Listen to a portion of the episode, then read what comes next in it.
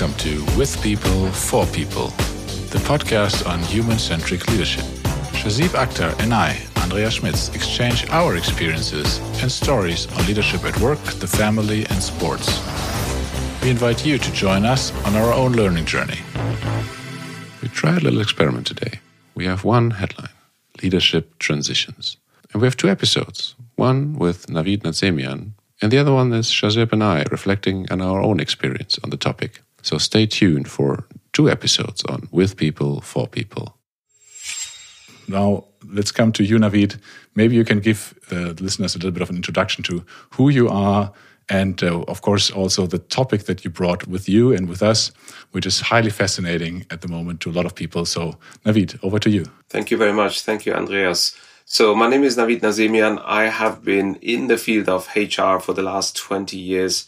I am that fortunate guy who has been working for some of the world's most admired companies. And little did I know when I moved from sales to HR that that would become my new home. And I have been very happy in HR for the last 20 years. Over the last 10 years, I've started to coach on the side. This has happened with permission from my employer.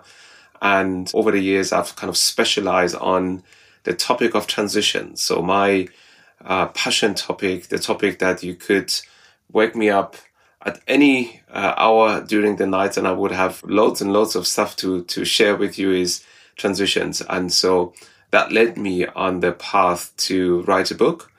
And the book has been published uh, just over two months ago. And uh, to my surprise, and probably to everyone's surprise, it's become a number one new release and a best selling book internationally on Amazon. So there seem to be something around the transition topic that is resonating with a with a global audience. That's awesome. Navid, I have a question. I actually have two. One is why did you think is the topic of transition such a key topic? And the second question is do you think that the fact that COVID actually put many things upside down and changed the comfortable path for many people has contributed to that success? Yes. So, first off, I had no idea. There's no market research to suggest this topic for a book is a good topic, that topic is not a good topic. Um, actually, the best selling book in the category that my book is selling is The First 90 Days. And that book was published, believe it or not, in 2003.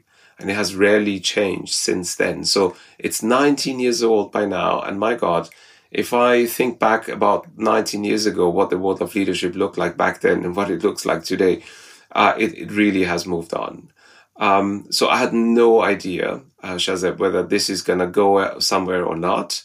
Um, and so it's just a passion topic of mine. And it's the topic of my coaching and my specialization. So that's what led me to write about it. I thought it would be easiest for me to write about something that I feel passionate about and a little bit knowledgeable. Knowledgeable. So that was kind of the key decision point as to why I started writing the book. And maybe as to the first comments, why this is maybe a unique episode to, to all of us, but it is uh, that Shahzeeb and I and, and Navid, uh, we, we, are all used to transitions, but now we are all also in transitions, if I may say that, right? And Shahzeeb, you, you are already in the in the phase of, of the of the 90 days or of the 100 days of, of onboarding and I'm in the in the phase of offboarding, which I think also in your book, Navid, that's something that is usually not considered as important as, as it should be, right? So I'm I'm really curious. I had a look at your book already, that you can tell us and of course the listeners a little bit about those strategies and how it relates then to onboarding and to all other topics that is related to transitions, which is in the in the double diamond model that you you, you may want to explain a little bit further, is is quite fascinating. Yes. As a matter of fact, Andreas, when you Google your first 90 days or how to be effective in your first 90 days in a role, you get a certain number of search results using Google. And when you do the same um, search for your last 90 days or how to be effective in your last 90 days in a role, you get less than 1% of the total search results. So it's, you know, in many ways, a topic that's been unexplored.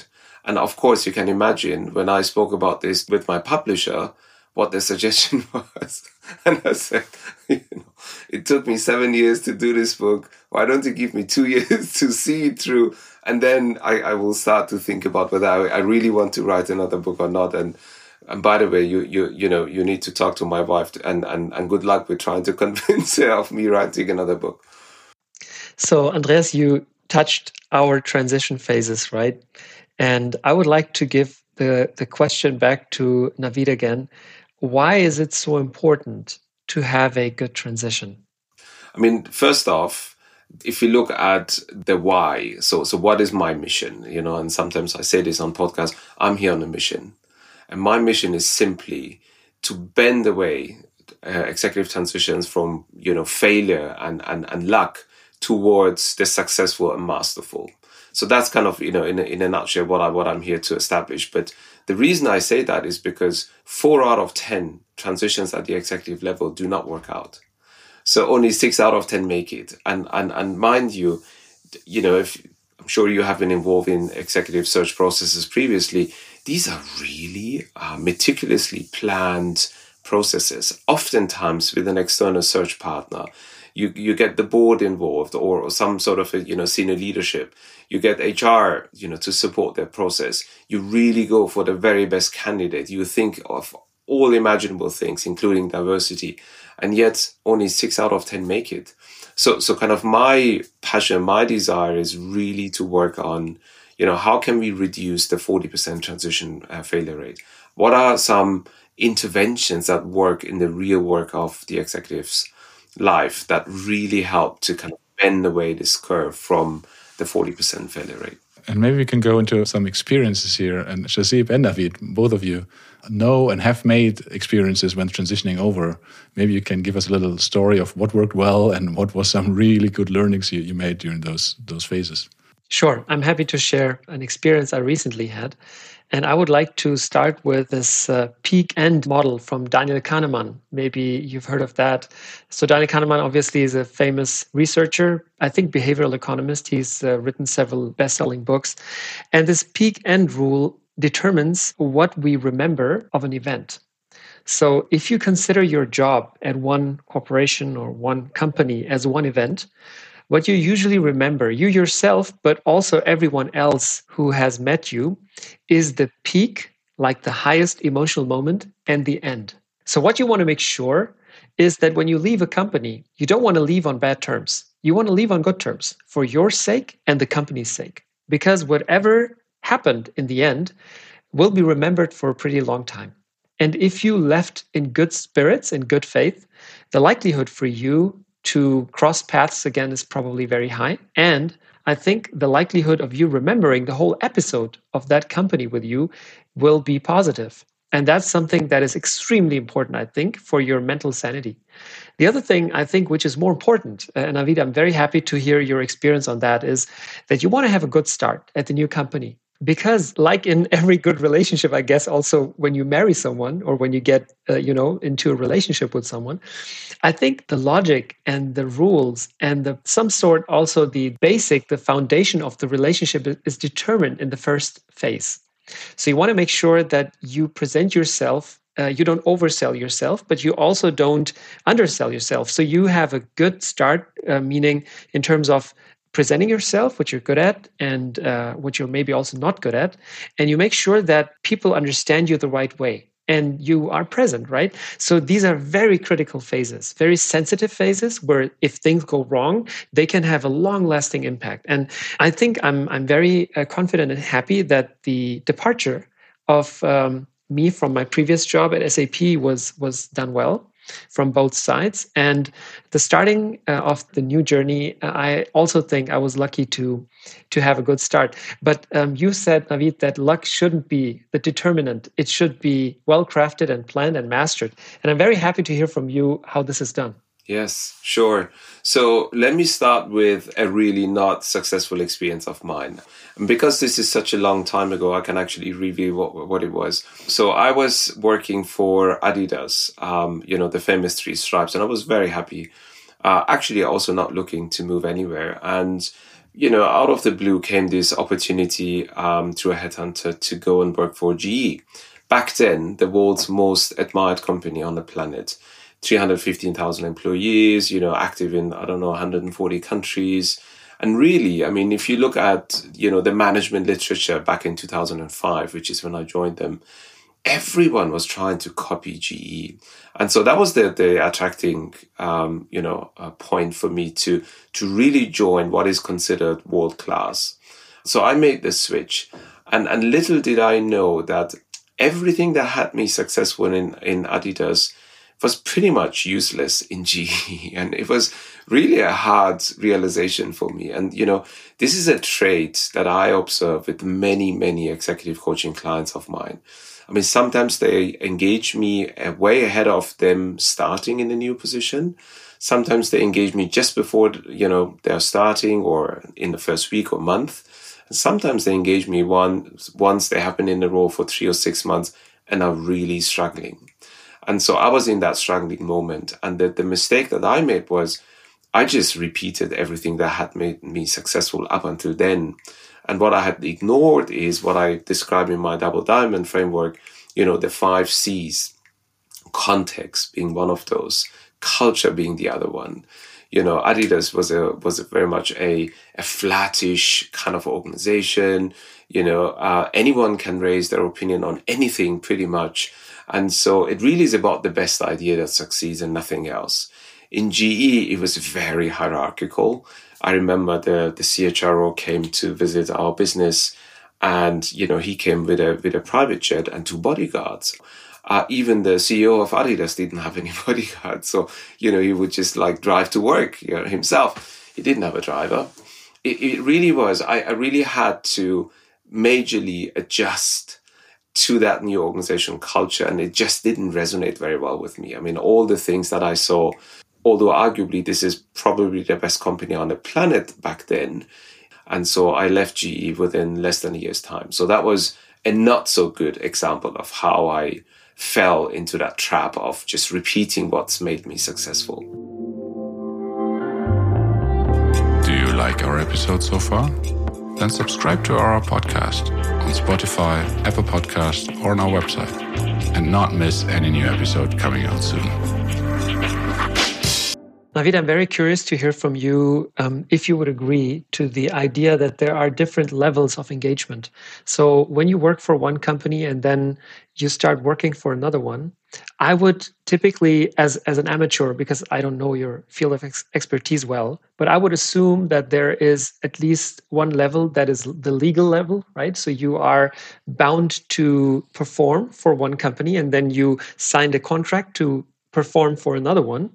And then there is obviously also the operational level. You are responsible for certain things in one company, and then a new responsibility is supposed to be given to you for the second one. And then I think the most important one, however, and I guess this is more so for executives, is the emotional level. So you're committed to one company, right? And then something happens or something doesn't happen or you get just get an offer and you feel like wow i want to go to this other thing which sounds so exciting or whatever. It's good for me for my personal development. And then you somehow realize oh i actually would like to invest in that. And you know it just has happened to me. It happens to everyone that you then sooner than expected get to know people and then you get some documents and you're voluntarily asked to review them. I mean you realize that we are already in this new place with one foot, even if you haven't even started legally. Let's not kid ourselves, right? I think this happens in every executive role that you have those conversations and you're engaged, at least on that one level. So, what is your experience there? Would you agree to that, to, to those levels? That's one question. And the other question would be what is your recommendation on how to do it in a wise way? Because I wouldn't know better, for example, to also, um, you know, tell your new company, hey, I'm not available yet. I don't think people do that. But I'm just curious to hear what, what is your take on that? We are talking about a spectrum here, and there's all sorts of different shades of gray on this spectrum. So sometimes you get, you know, sucked right into your new position, although you haven't actually started. Sometimes they are very hesitant to actually share anything with you because, you know, the, the general counsel is in charge of sharing anything with external employees and, and, and they have, you know, the, the, the blanket ban on anything to be shared at this stage. Uh, and let's also face it, I mean, this is happening now um, during the, the hashtag the great resignation. You know, we, we have um, experience uh, execs reneging on the contract. So they have signed the contract. They're supposed to start, you know, a month down the line or, or what have you, and they just don't turn up. right so so it's a real phenomenon and then guess what if you have then shared you know sensitive information with them ahead of them joining and and all that it, it can really become messy but to kind of cut the story short how do you gracefully and, and meaningfully transition out of your existing role and then if you were to apply the double diamond framework, you get an idea on what I call the discover phase, which is the minus 90 to day zero. So um, the example I can share with you is, and this is a CEO who um, you know was on gardening leave from his previous organization because he was joining a competitor company. And he had the non-compete clause in his contract of employment. And although technically they could have let him go of course they didn't want to. So they just continued to pay him and they insisted on him not you know performing any task in the new organization. What i do know is that the two managing directors in the new organization. One of them, who was acting CEO because they, the, the previous one had left, he had tanked, by the way, so that transition didn't work out. So the company was left without a CEO. And then, of course, they found this new gentleman, but, you know, it was quite some time for him to actually be able to come and join. So they appointed the number two to act up as a number one for as long as it takes until the new CEO joins. And so what I remember is the two managing directors, one of them acting CEO, met the new CEO twice in a hotel room um, in, in Munich. And what they did is they spoke to him about the major decisions that they were, um, you know, uh, taking. And what they wanted to do is to reassure themselves that he would actually agree to those big decisions because technically he's not enrolled you know he, he can't really get fully involved and engaged. But the last thing you want as a acting up ceo and the number number three in the organization is to take some big bets. And then the new uh, ceo arrives and, and he will say no i don't agree with that. I think we should go in this direction and so on. So this is a real life example of how you solve a dilemma. And, and I really should have read your book earlier. So I, I, I've made some experiences uh, right now, which probably could have been uh, different if, if applying some of those frameworks and maybe maybe give you a little bit of a story which is well not similar but um, also interesting and related to it I guess. And same thing here. I, I really try to make sure that I have a break between ending my current job and then starting the new one. And of course um, this break is, is getting shorter and shorter as it seems in theory. Uh, and because, as you said, Shahzeeb, it, it is something you're looking forward to. You're engaged. You, you, you're curious how it is. So you ask some questions already in the in the new job. You have some discussions with your new team members or with some of the executive team members. And all of a sudden, in this case, my team, my current team, came up and said, Andreas, I think you are somewhere else with your thoughts and what you're doing right now. And I was like, hmm, how can you tell? Well, uh, the way you talk about some of the things and the way you're focused and not focused uh, sometimes, and you, you think about uh, things is different. And the engagement here is also different. And I was like, oh, you caught me, which is, of course, a natural phenomenon, as you said as well. But of course, it's nothing you want to you wanna show or nothing you want to have your team, your current team experience because it's a bad feeling. It's a feeling of, hey, I'm, I'm being abandoned here. You are still my leader and I still need you to to get some stuff done and to coach me and to whatever, right? Uh, so so that's definitely lessons learned. And um, when I got this feedback, which I'm really happy about that I got it, uh, I needed to adjust a bit. However, it doesn't take away the curiosity for the new job, even though it's still some time uh, to go because I was very lucky that the new CEOs told me, well, whenever you join, you join. It doesn't matter if it's two weeks later, earlier, or a month or so. So that's something that I haven't experienced so far. And still, I, I, I can't. I can't not read some of those uh, emails you get and can't not comment on some of the discussion points and decisions that are being done. That that's probably just me. And I think, as you said, Navid, that's also not or it's it's advisable to not just um, come in day one and then start off fresh, but have some some stakeholder management already in advance. Yes, and maybe one more aspect to bear in mind, which is you know they did this study with the executives in their normal BAU time, if there ever is such a thing. And the same execs had to rate themselves and their stress levels when they were going through a transition. And what the study found out is that during BAU times, even if the executive is going through something like a divorce or a significant health challenge, you know, when they are not having those issues, but they're going through a transition, the stress levels self-assessed are higher than those. So that tells us that, you know, executive transitions are highly stressful events. And yet, um, you know, they, they are, you know, part of every executive's uh, professional life. And this is why in my framework, you know, I have this thing called, um, you know, sustaining and improving the energy levels of the executive leader, which is, you know, rarely uh, management frameworks focus on energy, but it's really, really crucial. I mean, this is like the analogy of running a marathon versus a hundred meter sprint.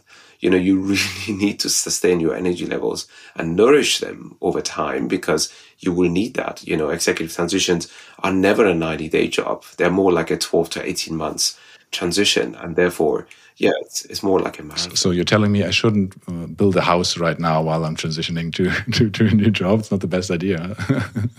I won't comment on private matters, but generally speaking, if there is a chance, do not plan major events around an executive transition. That's the general advice. All right, too late. so, to so to all of our listeners, Andreas and myself were very bad examples for uh, executive transitioning because he's building a house, and my wife got pregnant. So, what I'm feeling, Navid, is that when you are in that neutral zone between one job and another one um, and and I was just very freshly in that zone. What you feel is like my reputation and my income is at stake. To be very honest, very blunt, right? In my previous company, a big corporation, whatever happened, I had my steady revenue, my my steady money coming in every month, without question, right? And obviously, in, in my case, I had been in my company for 10 plus years. So I knew many people and my reputation was, was solid. And now you're suddenly getting in this new area.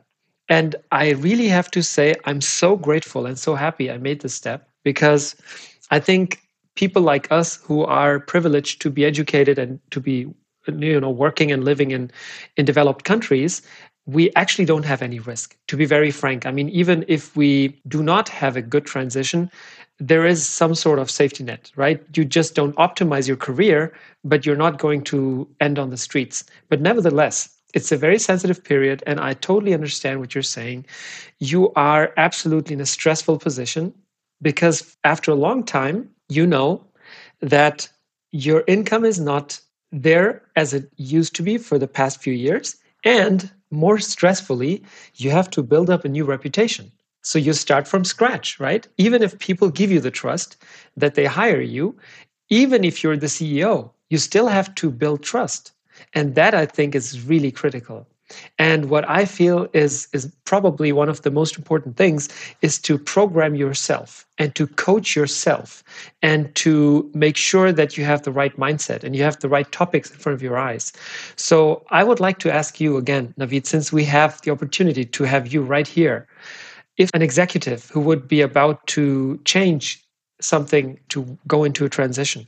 What are the key topics that he or she have to look at when going through such transition? Yes. I mean, first off, um, uh, Shahzeeb, they say never disagree with your podcast host.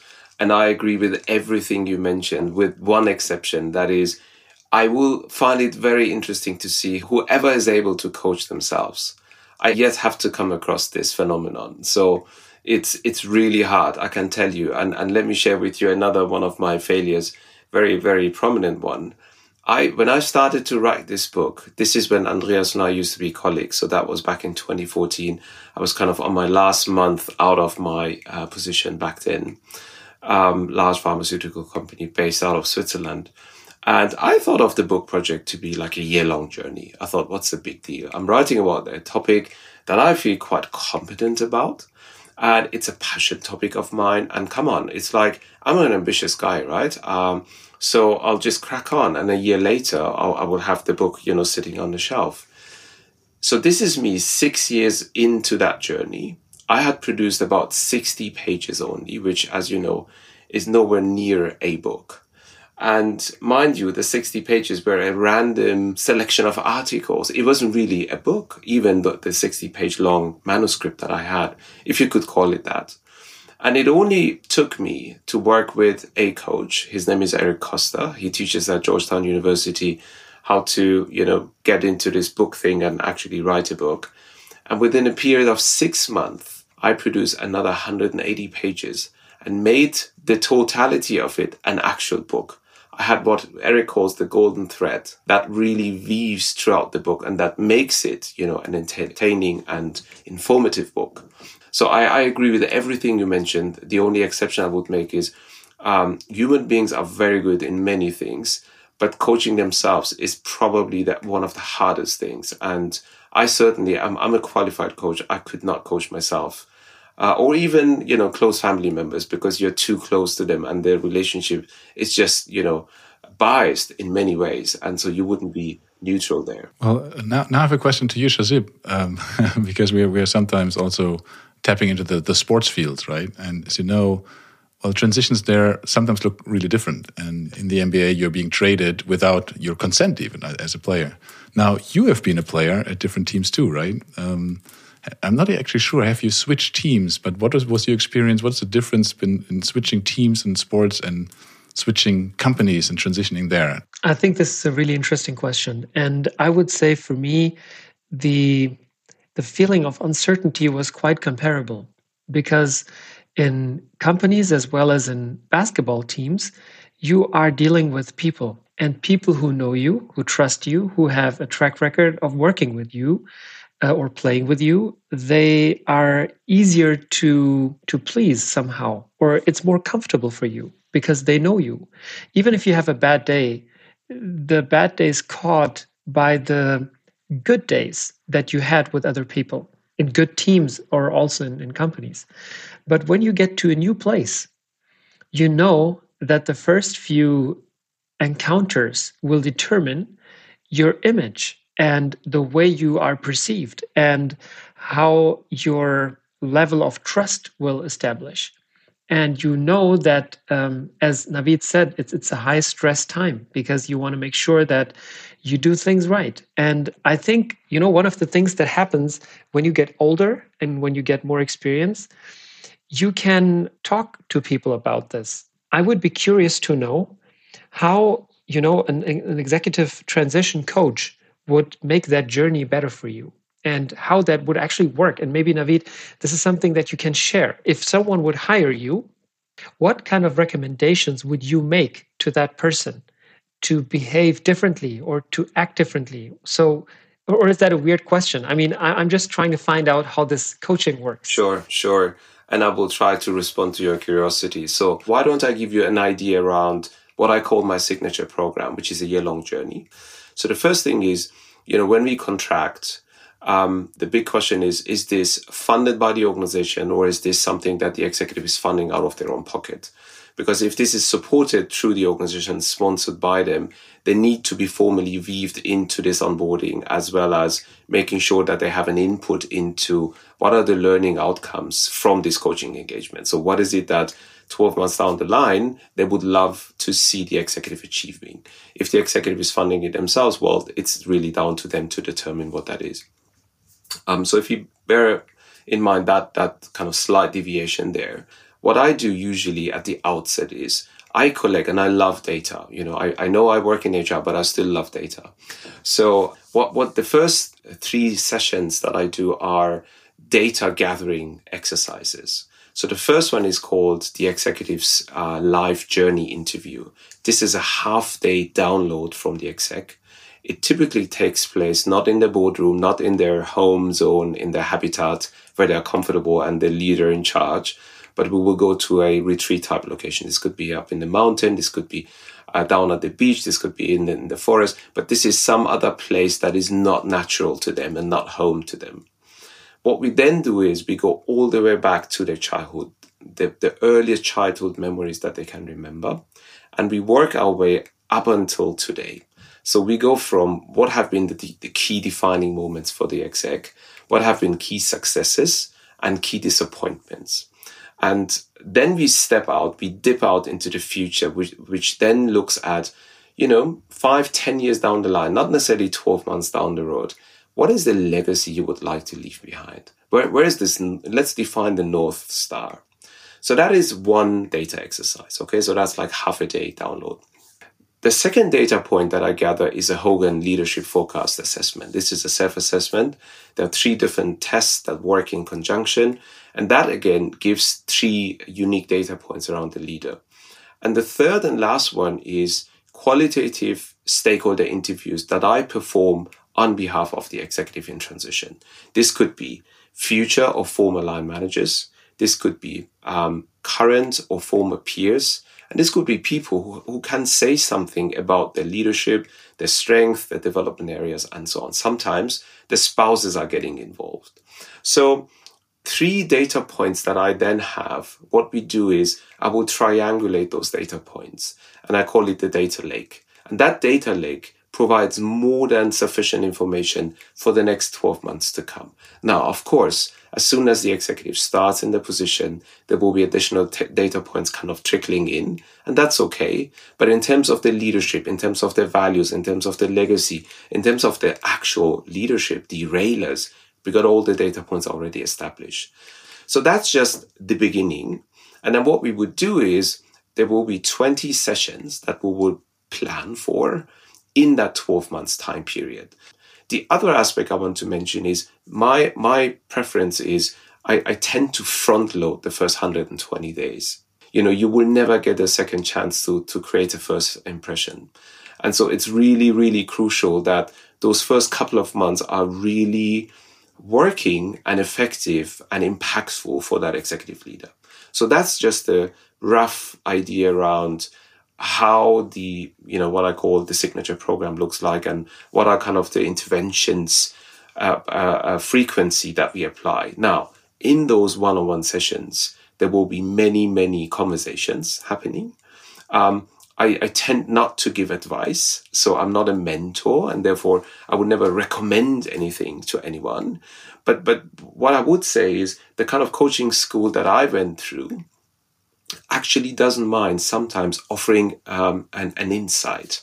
I, I really like two, two, two points you, you're making in the in the approach. The one is the the data driven approach, which which I really like, and, and you said it uh, well in HR. Sometimes we could do more of that. It's not necessarily the, the super strength of of most HR teams and people, but I think that that's necessary in the future to have data based decisions also in the human uh, uh, centric perspective. And and here we go with the, with it, it's it's about a holistic human being, right? It's not about a role. You need to consider the, the full person, and I think that's that's where we are coming to.